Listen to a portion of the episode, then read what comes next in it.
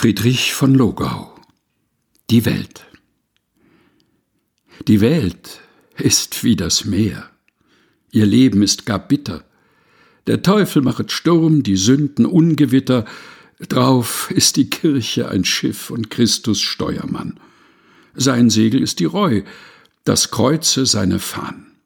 Der Wind ist Gottes Geist, der Anker das Vertrauen dadurch man hier kann stehen und dort im Port sich schauen.